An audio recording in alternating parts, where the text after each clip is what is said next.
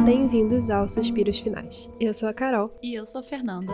E esse é o podcast sobre todos os tipos de crimes reais que aconteceram ou estão acontecendo no mundo. A gente se encontra para bater um papo sobre assassinatos, mentiras, fraudes e conspirações.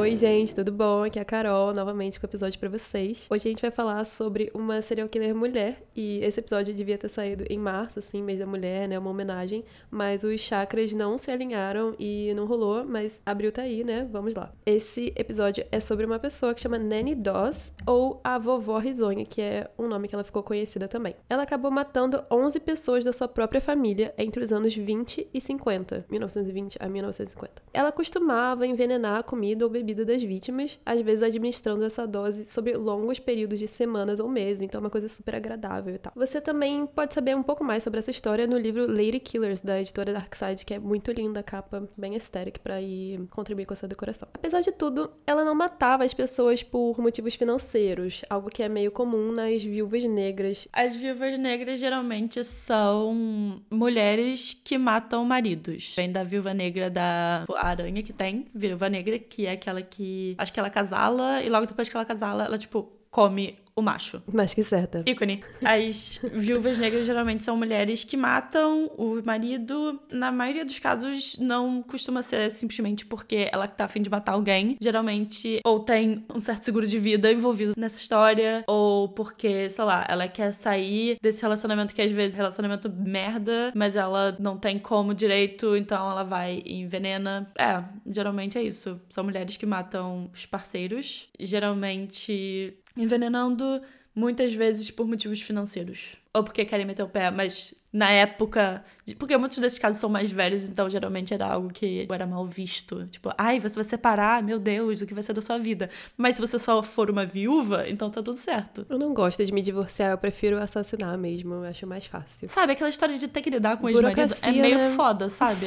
É uma merda. Você cruza com ele na rua, fica aquela coisa meio. Uh, mais fácil quando você só elimina. Também acho. Ela tem aspectos do que você citou, e ela também tem certos aspectos no desenvolver da história de uma anja da morte, que é, sei lá, quando você se aproxima de uma pessoa que tá meio doente, assim, e dá uma facilitada ali na. pra pessoa passar pro próximo plano, né? Sim, o anjo da morte é aquele outro arquétipo dos crimes que muitas vezes são as enfermeiras ou pessoas que estão cuidando de gente doente. Se você não sabe, gente, tem tanto caso sobre isso. Eu tenho muito medo. Tipo assim, não é exatamente uma questão de anjo da morte, mas eu tenho muito medo de um dia precisar fazer uma cirurgia, seja por saúde ou por estética.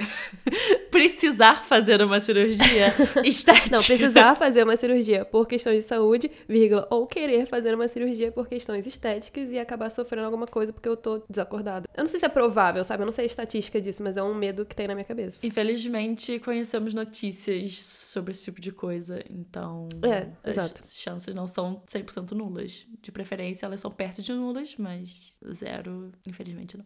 E daí ela também não matava por motivos sexuais, que seria o padrão mais comum entre serial killers homens. Ela matava por amor. o crime dela foi oh. amar demais. ela tinha muitas fantasias emocionais, porque ela teve uma longa obsessão com romances literários durante a vida dela toda, e ela passou a maior parte do seu tempo tentando recriar eles na vida real. Ela entrava numa situação em que ela falava: Hum, o livro não era assim, então eu vou matá-lo. ele não fez o que estava aqui no script, então vamos ter que tirar ele da peça. Começando ali por quando ela nasceu, foi em 4 de novembro de 1905. Eu tenho uma dificuldade em relatar casos muito antigos que eu não consigo imaginar como era essa vida, sabe? Mas tudo bem. Para mim, é tudo entre 1800 e, sabe, 1950 tem tudo na mesma cara.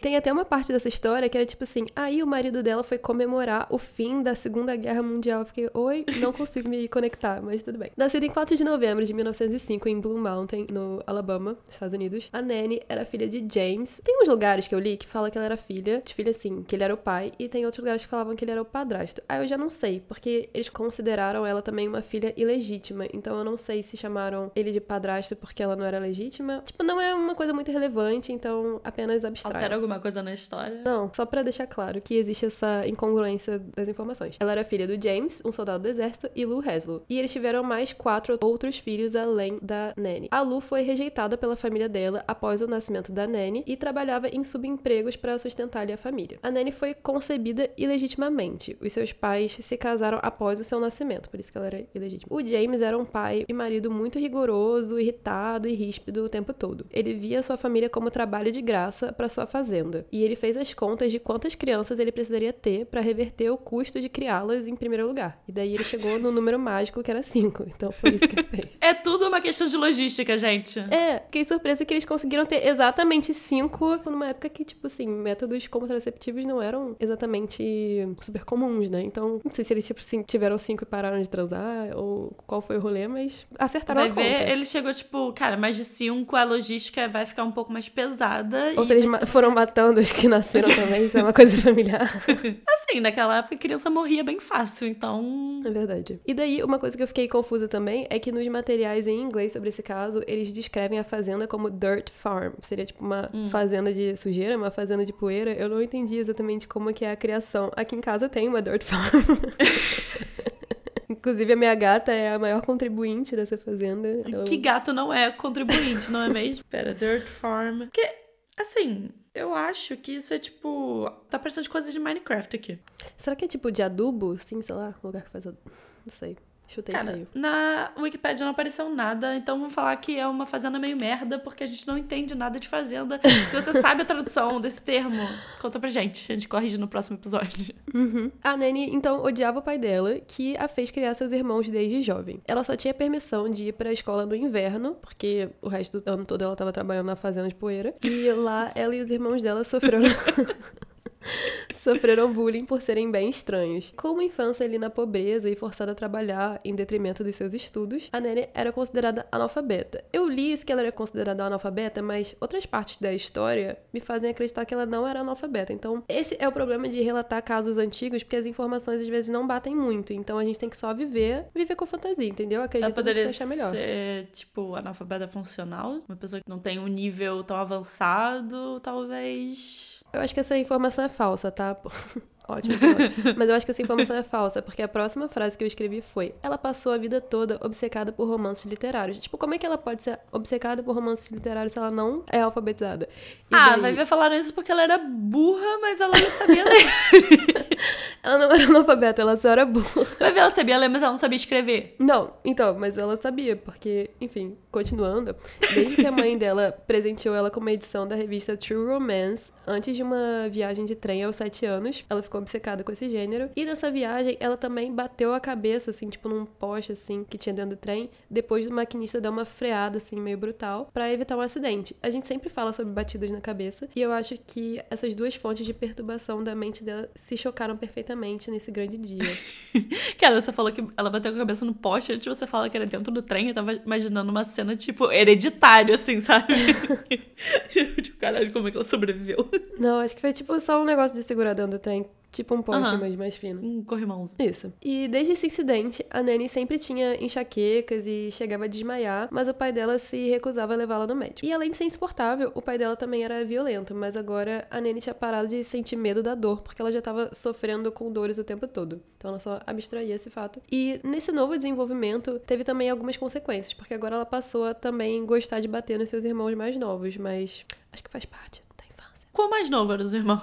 Ah, eu não sei, mais novos. Porque, sei lá, eu e minha irmã me tinha porrada, mas dois anos de diferença. Eu também, só que eu sou a mais nova, então nunca deu muito certo pra mim, não. Eu sou a mais velha. Tava tudo indo bem, até que meu irmão começou a crescer demais, aí ele ficou do meu tamanho, aí a gente parou. A Nanny, ela também não podia interagir com garotos, porque o pai dela tinha medo que ela sofresse abuso sexual. Naquela época, é possível. É, eu, eu li em vários lugares que isso era, não que não seja comum agora, mas que era exponencialmente mais comum naquela época. Ela também era proibida de se arrumar, usar maquiagem, ir em bares e, sei lá, viver uma vida normal. O que o seu pai descobriu mais tarde é que os tios e primos dele haviam molestado suas filhas diversas vezes. Então, falhamos aí, né? E daí ele meteu a porrada nos caras e disse que suas filhas legítimas estavam fora de cogitação, mas que a Nanny estava liberada. Isso porque a gente acredita que ela é filha dele. Ela só não nasceu dentro do espaço de tempo em que ele estava casado. Exato. E daí, quando ele descobria que algum deles tinha molestado a Nanny, ele ainda batia nela por ser promíscua. Isso ela tinha, sei lá, no máximo 15 anos, eu acho. É, não eram tempos fáceis. Não. E daí, mais uma vez, ela recorria ao escapismo, indo ler a parte que chamava Lonely Hearts, que seria tipo coluna de namoro do jornal. O que eu achei muito curioso, não sei, eu não, acho que eu nunca, nunca peguei essa fase, assim. O Tinder da época. Eu cheguei a ter contato, assim, com o jornal na minha infância, sei lá, trabalhinho de escola, ou...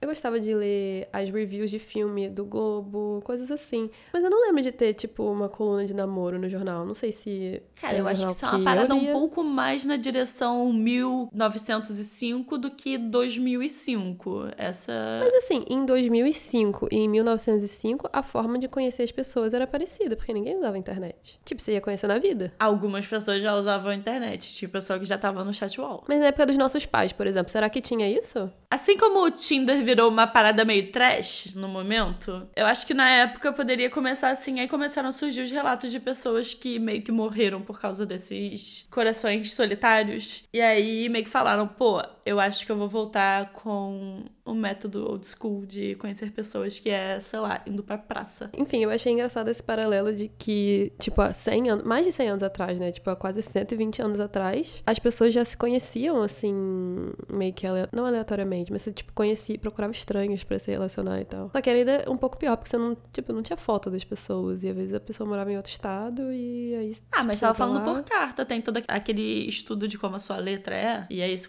o que isso diz sobre a sua personalidade. Nunca vi o vídeo disso, não? Não, mas o que a Nani fazia também era tirar foto da torta dela, sei lá, da comida que ela fazia e mandava. Tipo, ó, isso aí. é essa pessoa que você vai casar. Tem certeza que isso não é um eufemismo pros peitos, não? Não, não era. Eu fiquei um pouco em dúvida se às vezes ela mandava a torta de verdade. Eu só fiquei também confusa de como seria essa logística, como que a torta chega integralmente. Mas alguma dessas versões aconteceu. Ou é a foto da torta ou era a torta. Interessante. E daí ela ia ficar lendo essa parte do Lonely Hearts do jornal e ela acreditava que encontraria um bom pretendente lá e escaparia de tudo que enfrentava com a sua família. Então era isso. Ela lia a coluna e ela escrevia para as pessoas. Então ela não era tão analfabeta assim, não é possível. É, então mentiram. Aos 15 e 16 anos, ela começou a trabalhar em uma fábrica de linho na cidade e rapidamente ela conseguiu chamar a atenção dos homens. Apesar de não ter bens ou terras, que era algo meio esperado de mulheres para se casar naquela época. Em uma das suas pausas para fumar no trabalho, ela conheceu o jovem de 17 anos, Charlie Braggs, que se apaixonou por Nanny e após quatro meses eles estavam casados. Isso. Acho bizarro, bizarro, conheceu quatro meses? Amiga, BYU. Hum, de uh, Utah. É. Em resumo, em Utah tem muitos mormons, daí eles não podem, tipo, transar antes do casamento e tal, eles levam isso muito a sério. E daí as pessoas vão pra faculdade e elas ficam. Então eles casam com dois meses de. Tipo, quanto que é demais para se esperar até casar com sua namorada? Tipo, nossa, dez meses já passou do tempo, que eles são esperados para casar. E daí, após quatro meses, eles estavam casados. Ela não estava se importando tanto com quem que era o marido dela, não. Ela só queria sair de casa, mas os seus sonhos de romance foram rapidamente apagados. Que para começar, é descrito que a primeira vez dela foi horripilante. Como que a gente sabe dessa informação? Eu também não sei. Tipo, quem contou? Ela? Possivelmente. Possivelmente, mas perguntavam isso naquela época? Eu não sei. Eu sinto que metade desse caso é fanfic, mas é uma fanfic com entretenimento, entendeu? Porque eu não tenho acesso, assim, a um vídeo dela falando isso pra saber que ela falou. Poderia ser um diário diário. Ela tinha um diáriozinho, alguém achou e falaram: olha só, a primeira vez dela foi horrível. Na noite de núpcias, ela também descobriu que o Charlie morava com a mãe e que ela teria que conviver com a sogra dela para sempre. Mata. A sogra era insuportável e, como se não bastasse ela ser chata, ela também fingia ter doenças o tempo todo para prender a atenção do filho, o que impedia que a Nanny tivesse qualquer interação romântica com seu marido. A Nanny não podia nem recorrer mais aos livros e revistas de romance, porque a sogra considerava isso traição, então ela jogava tudo fora. Oi. em quatro anos de casamento, Nanny teve quatro filhos coitada dessa mulher. Tipo, ela não fez nada. Ela só engravidou. Assim, pra ser sincera, provavelmente os filhos estavam impedindo mais ela de ter momentos românticos do que a sogra, né? De quatro anos, ela teve quatro filhos, ela passou 80% do casamento dela grávida. E mesmo quando ela não tava grávida, ela ainda tava tendo que cuidar de bebês. Cara, mas eu sei que existem pessoas que conseguem engravidar muito rápido assim, mas eu achava que demorava um pouquinho mais para você voltar a ser 100% fértil depois que você tem um filho. Não sabia que dava pra ter quatro e Acho quatro que as anos. pessoas eram mais férteis naquela época, também tem isso. Né? Ah, os agrotóxicos, né? Tem verdade verdade, verdade. E enquanto no início o casal transava com frequência, depois de alguns anos, a Nene passou a evitar o Charlie completamente, chegando a dormir no quarto dos filhos. Claro, ela causou estar grávida. Mas isso não quer dizer que ela era celibata. Quando ela conseguia convencer a sua sogra ou o Charlie de cuidar dos filhos, ela navegava os bares da cidade sem blusa, e por sem blusa eu quero dizer, tipo, sem nada mesmo, nem. Tenta usar o vento. Deixando qualquer um aproveitar ali a situação e dormir com ela. Tipo assim, ela ia pros bares, aí as pessoas ficavam pegando no peito dela e ela ficava tipo, hum, que passatempo divertido. Não, a parada é que assim, você ainda tem que imaginar qual é o nível das pessoas que estão no bar, onde uma mulher simplesmente chegar com os peitos de fora é aceitável. em tipo 1900 e bolinha, sabe? Eu não consigo conectar as partes dessa história. As long as she was having fun. Se tem consentimento, tá tudo certo. O Charlie não estava muito preocupado porque ele também traía ela à torta e à direita. A Nanny anotava todas as mulheres com as quais ele se relacionava, como prova de infidelidade, caso ele tentasse se divorciar dela. Eu também não sei como que ela anotava. Como ela sabia disso? Não sei, vamos ficar sem saber. Ah, isso ela deve ter dado numa interrogação com a polícia. Tem que ter. E aí, enfim, a Nanny estava muito infeliz com a vida dela e com o contraste que ela apresentava em relação às suas fantasias. Então, com 21 anos, pasme, ela ainda tem 21 anos, tipo, ela tem quatro filhos, fica rodando sem blusa nos bares. Já trabalhou em vários lugares, trabalhou na fazenda de poeira e ela tem 21 anos. Ah, mas ela nasceu na fazenda de poeira. Nasceu empoeirada. e daí, com toda essa infelicidade, ela decidiu passar de uma mãe de quatro filhos para uma mãe de dois filhos. Ela resolveu misturar veneno no mingau das crianças e o Charlie disse que quando ele chegou em casa e olhou nos olhos da sua esposa, não viu nenhuma tristeza ou raiva. Ele ficou tão assustado que fugiu de casa no meio da noite com uma das filhas, a Melvina, e deixou a filha recém-nascida e a mãe dele lá também. Tipo, ah, eu vou salvar uma, mas o resto que se foda. Eu sei que os pais sempre dizem que não existem preferidos, mas na minha cabeça, Mas existem. Quem você acha que é o preferido, você ou seu irmão? eu sou a preferida do meu pai, meu irmão é o preferido da minha mãe. Fontes, análises, assim.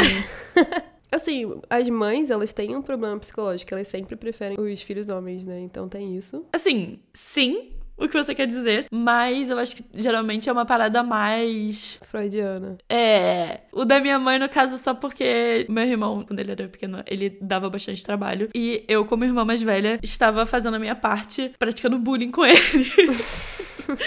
então, digamos que eu não facilitei pro meu lado pra ser a preferida da minha mãe. Entendi.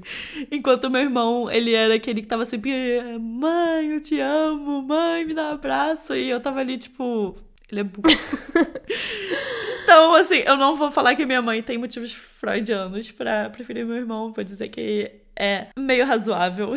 Daí a mãe do Charlie também não durou muito depois disso. Ela começou a sofrer de dores estomacais muito intensas, a gente só pode imaginar o porquê, e ela acabou morrendo no verão de 1927. O Charlie se divorciou oficialmente da Nanny depois disso e acabou deixando a Melvina, a filha mais velha, com ela novamente pra ir cuidar da sua segunda família. Então, tipo, agora ele casou com outra pessoa, foi ter outros filhos e a filha que ele tinha salvado, ele falou: "Bom, agora você se vira, não é mais minha responsabilidade, boa sorte".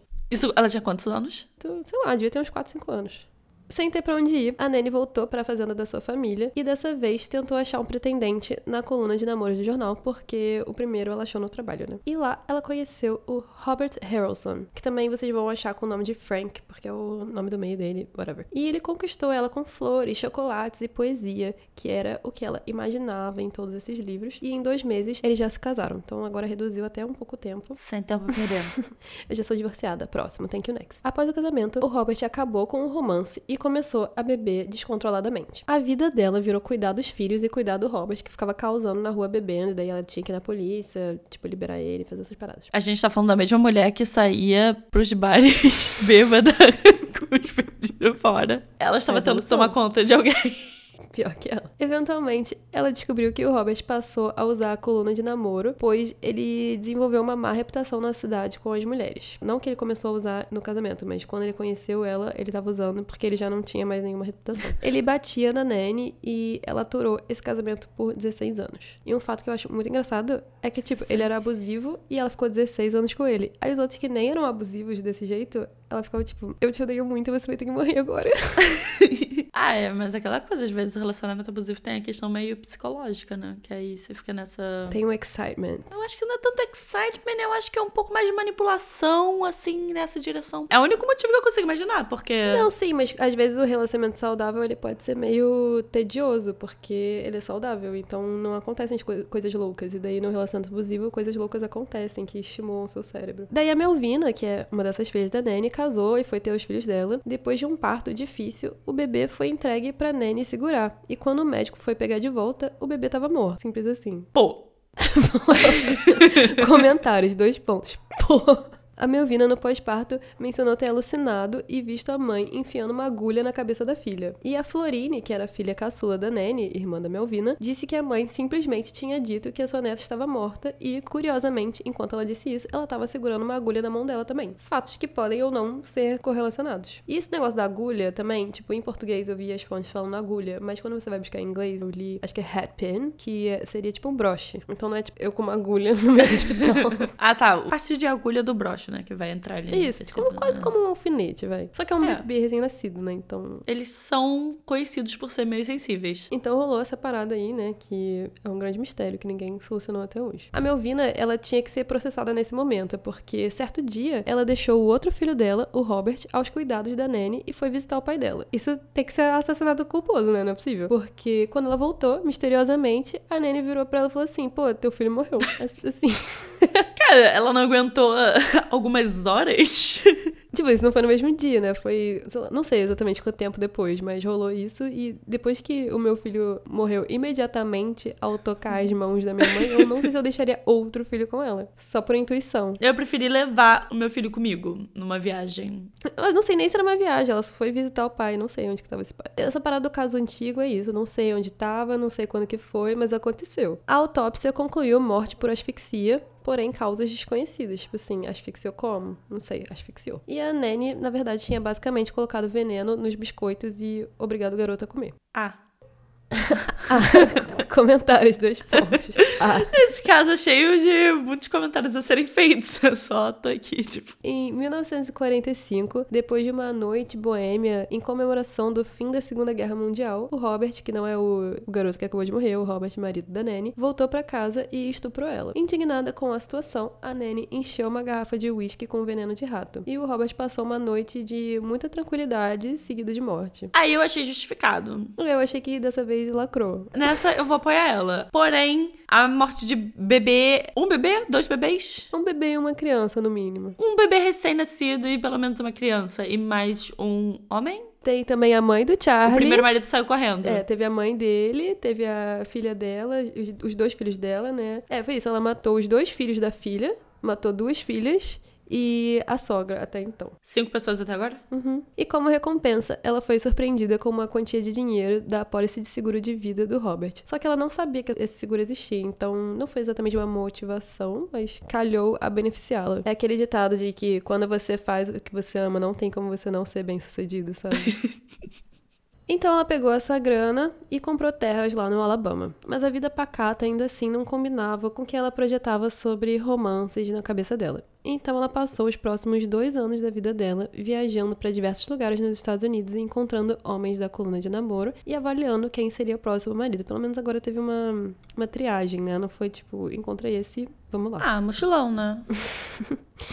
Então ela casou-se pela terceira vez com um sujeito chamado Arlie Lennon, que, assim como seu ex-marido, era alcoólatra e boêmio. Então, apesar da triagem. É o tipo dela, né? Isso. E depoimentos relatam que nesse novo matrimônio, a Nanny tinha assumido um papel de dona de casa, mulher bela recatada do lar, uma pessoa do bem. Mas na verdade, ela traía o Arlie tanto quanto ele traía ela. E ela desaparecia por semanas com apenas um recado do tipo: pô, já volto aí. Beijo. Tchau. Tipo, uma mensagem assim num papel. Como todos os seus casamentos foram em estados diferentes dos Estados Unidos, não tinha muito uma comunicação entre as pessoas, então ela podia contar qualquer história que ela quisesse pros pretendentes dela e era isso sobre isso, sabe? E a tristeza do Natal ali de 1952 bateu nela e fez a Nene perceber que ninguém se portava com ela. Não tinha ninguém que amasse ela na vida dela, já que ela tinha matado, sei lá, 80% dos familiares. É, realmente fica complicado de ser amada. Então, o ímpeto de começar tudo de novo atacou ela e, infelizmente, seu marido faleceu supostamente por insuficiência cardíaca, que na verdade é um codinome para envenenamento por arsênicos, né? E um pequeno asterisco é que o Warley tinha um seguro na casa dele. Só que, de acordo com o seu testamento, os bens dele deviam ir para a irmã, mas antes dessa burocracia toda ser resolvida, a casa do Warley misteriosamente pegou fogo. E aí a Nanny teve acesso ao dinheiro do seguro. Putz, que coincidência. Realmente, às vezes, Deus escreve certo por linhas tortas. Isso, e os naquela época não eram. Eles já sabiam que não era para usar materiais inflamáveis? Eu acho que não. Eu acho que não. Assim, eles botavam tudo que era tóxico em todas as superfícies, então era realmente um tempo difíceis. E ela era uma alma boa, então ela decidiu ficar mais um tempo ali na Carolina do Norte, cuidando da mãe do Arlie, que tava meio mal de saúde. Mas como a gente já percebeu até agora. Ela já tava antes ou ela ficou? É uma pergunta já tá caso. A Nanny era a pior cuidadora, enfermeira, não sei, babá da história. Então... Pessoa, como um todo, no geral. Isso. Se a mãe do Orly já tava mal, ela piorou consideravelmente sobre seus cuidados e, infelizmente, resultou ali na morte, né? Putz. Acabou morrendo. Não acredito. E daí, depois desse assassinato duplo, quase que um atrás do outro, a Nanny começou a receber cartas de quem é que tivesse sobrado da família dela, não sei exatamente quem, implorando que ela visitasse a sua irmã Dove, que estava doente. E eu acho que a família odiava a Dove, porque at this point, como que eles não perceberam que tinha algo errado, sabe? Falaram, cara, tá custando maior dinheiro no hospital aqui, vamos chamar a Nanny pra dar uma resolvida. Tá virando a assassina de aluguel, sabe? Informal dos anos 1900 e pouco. Cara, daqui a pouco ela vai aparecer realmente ali no Classificados, Nanny Doss. E aí a Nanny logo colocou a Dove numa dieta de uma semana de ameixas cozidas. Ela usou essa ameixa cozida várias vezes, mas era porque a ameixa tem um sabor doce e dá uma disfarçada no gosto do arsênico, né? Então a Dove logo logo faleceu e morreu de graça, assim. Elas nem tinham contato, mas ela falou, pô, por que não, né? Vamos lá. Tô fazendo nada. Ah, tava ali passando tempo, né? Testar uma receita nova. Pouco tempo depois, ela descobriu, através da sua família, que seu padrasto, pai, sei lá, James também tinha falecido. Poxa, sem ser ela que causou. Aí que ela ficou triste, pô, não, não é possível. Ainda mais que foi uma das pessoas que, até onde a gente sabe na história, foi uma das únicas que ativamente causou algum mal a ela, né? As outras estavam só lá. Ela resolveu convidar sua mãe, a Lou, pra morar com ela. Algo que ela se arrependeu rapidamente, mas ela não queria sofrer o julgamento alheio ali da sociedade por abandonar sua mãe idosa e tal. Então ela decidiu colocar ela numa dieta de ameixas cozidas, que é the next best thing, sabe? Esse é o problema. A sociedade julga tanto a gente que faz com que as saídas pros nossos problemas sejam extremas, né? Eu acho que a lição desse episódio é, tipo, não julgue as pessoas, porque. Elas poderiam elas estar fazendo coisas, coisas muito, muito piores. piores. E daí ela até que ganhou muitos elogios por cuidar da sua mãe doente, mas. Por três dias até que ela morreu. Os cuidados não foram o suficiente e ela morreu. O que, então, depois dessa tour toda, em 53, ela decidiu profissionalizar um pouco a sua busca de casamento e trocou a coluna ali do Lonely Hearts pelo serviço pago The Diamond Circle Club. O que eu achei, tipo assim, cara, é tudo muito atual, sabe? É o Tinder Plus. Exato. Nesse serviço pago, o The Diamond Circle Club, ela conheceu o seu quarto marido, Richard Morton, do Kansas. Kansas. Ele, ao contrário dos outros anteriores, não era alcoólatra, tinha dinheiro e era devoto a ela e ao casamento. Mas, ainda assim, ela achava ele meio chato e pegajoso. Ou seja, ela não está satisfeita com nada. É isso, sabe? Precisa de um tempero, assim, uma maluquice, um negócio meio errado, porque senão fica chato. Aí fica chato, faz o quê? Mata. É, quando a vida está chata, você tem que recorrer a situações extremas. Ele era tudo que ela sempre quis, mas ela ainda assim odiava ele. E quando ela começou a se afastar, o Richard então começou começou a procurar outras mulheres. E a Nanny então retornou com a sua inscrição para o Diamond Circle, alegando ser uma viúva em busca de aventuras. Ao mesmo tempo, a Nanny também descobriu que o Richard tinha várias dívidas, e quanto mais ele vivesse, pior essa situação se tornaria. Então ela falou: Eu preciso acabar com isso agora. Cá estão. Pobre eu não vou ser, não. Entediada sim. Não vai dar. Infelizmente não vai dar. Não foi minha culpa dessa vez. Tá vendo? A vida leva ela a matar. Coitada. Exato. Então, após apenas três meses de casamento, ela cozinhou uma comidinha lá maneira para ele e ele nunca mais acordou. Não só ela matou ele, como ela matou a sogra também, porque não tava dando, sabe? Mas acho que ela matou a sogra antes de matar ele e ele lamentou, mas não deu para lamentar muito porque ele morreu logo em seguida, então. É. Gostaria de deixar no comentário, mas realmente não tenho nesse ponto.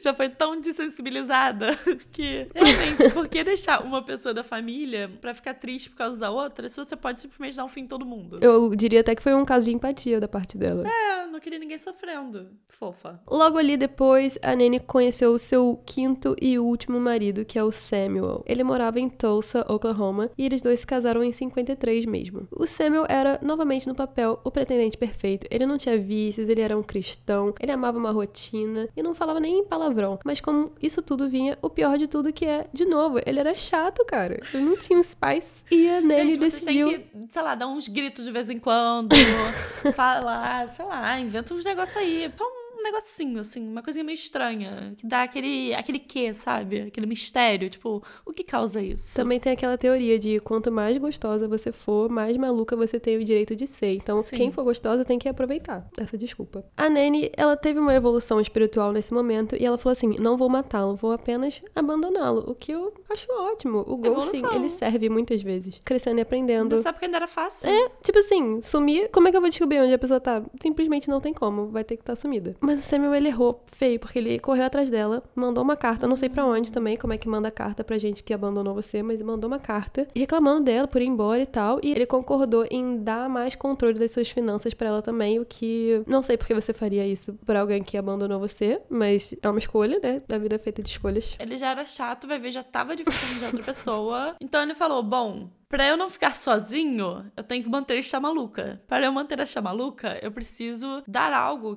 que. Não sei, honestamente, por que, que ele fez isso. Não, e essa história me fez entender, sim, plenamente que aquelas pessoas ficam, ai, tô muito sozinha, ninguém me quer, ninguém me quer, o que que será? Será que é minha aparência? Não, é a sua personalidade. Porque essa mulher matou todas as pessoas da vida dela e ela continuava arranjando homem. Que isso? E ela nem era, sei lá, não vou ficar julgando a, a beleza da mulher, até porque era milhões de anos atrás, não sei qual era o padrão de beleza, mas ela não era considerada, tipo, nossa, a Gisele Bündchen de Oklahoma, entendeu? Ela era Tem fotos? Sim, ela era tipo, sei lá, normalzinha. Procurei, né? Ela parecia uma vovozinha, sabe? Ah, é, as fotos eram mais Era velha. simpática. É, uma vovozinha fofa. Mas, tipo assim, não é uma pessoa, pô, vou me matar aqui, literalmente me matar pra pegar ela. Ah, ela devia ser muito legal. Muito Tem que focar na personalidade. Até, até o momento em que você casava com ela ou estava num raio de dois quilômetros. Não sei. Complicado, né?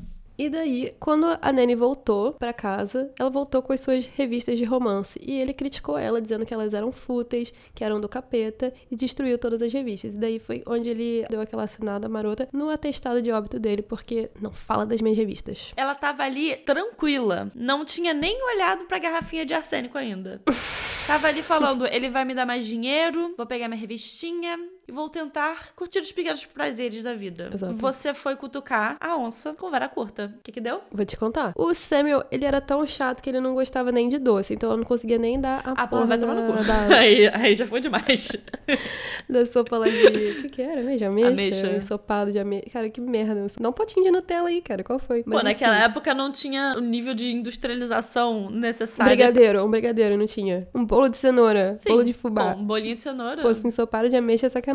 Enfim, aí ele não gostava de, de ensopado de ameixa, ele não comia doce, tava ali no low carb, então ela recorreu a colocar pequenas doses de arsênico no café dele todas as noites. E rapidamente ele perdeu muito peso, não conseguia sair da cama de tanta dor no estômago. Ele acabou sendo internado no hospital com uma intoxicação gástrica. Então, sei lá, ela achou que ele ia morrer por aí mesmo, só que ele, diferente dos outros maridos dela, não era um bêbado fudido, então ele era uma pessoa meio saudável. Então deu pra ele dar uma resistida, sabe?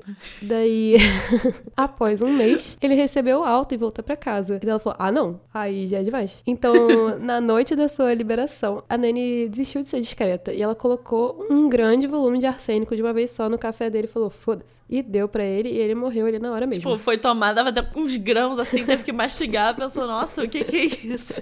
Assim, ela perdeu ali a paciência no momento crítico, porque se ela tivesse continuado com o modus operandi dela de fazer as coisas lentamente, talvez ninguém tivesse percebido, ou se o marido dela não tivesse ido parar no hospital antes. Mas o médico que tinha cuidado dele achou essa situação um pouco estranha, então ele solicitou uma autópsia e nela foi constatada uma enorme quantidade de arsênico no organismo do marido dela. Tcharam! Tá vendo, gente? Não percam a paciência por pequenas coisas. A pressa é inimiga da perfeição, né? Já disse aí todo mundo. Exatamente. A Nene então foi presa e interrogada pela polícia sobre o arsênico que tinha sido encontrado no corpo. Ao lembrar de tudo tudo isso, ela começou a rir loucamente, tipo, caralho, lembra daquele dia.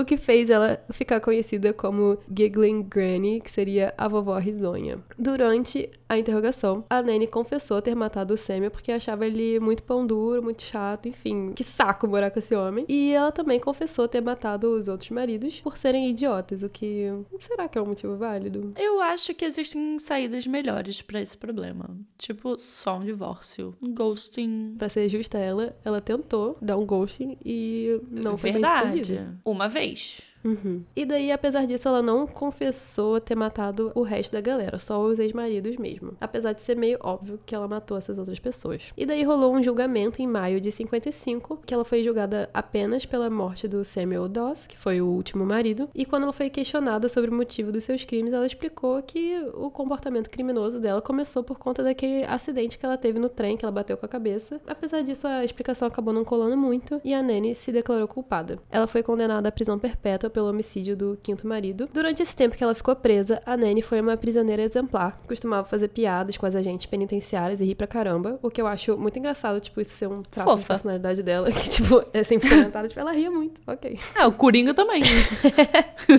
Ela acabou morrendo de leucemia em junho de 65, exatamente 10 anos após ter sido presa. Em uma das suas últimas entrevistas, ela brincou com a repórter dizendo que durante anos ela se ofereceu para auxiliar na cozinha da prisão e preparar refeições para as outras detentas, mas infelizmente nunca me deixaram ajudar. Poxa, Pena. fofa, né? Oferecendo ajuda, mas infelizmente as pessoas não acreditam que as pessoas podem mudar. Pois é, a prisão é para ser o quê? Reabilitadora, mas a própria prisão não acredita nos seus próprios conceitos. Então isso é muito triste, na verdade. Muito complicado, né? Não dar uma segunda chance pras pessoas, apesar de que essa seria mais ou menos a décima pra ela. Mas dessa vez em um outro ambiente, quem sabe, não é mesmo? E daí uma outra curiosidade é que ela continuou participando da coluna Lonely Hearts e trocando correspondência com homens nos Estados Unidos, que apesar de todo esse rolê, eles ainda se interessavam. O romance não morreu. Eles sabiam da história? Eu acho que ela dava uma trocada de nome, mas eles tinham que escrever pra dentro da prisão, né? Então, Bom, realmente, né? É uma escolha. se isso não é uma red flag, o que seria? Você já viu também no TikTok essas meninas que viram, tipo, pen pals com os prisioneiros dos Estados Unidos? Tipo, ai, meu namorado americano. Não cheguei nesse buraco ainda. É, é um buraco profundo.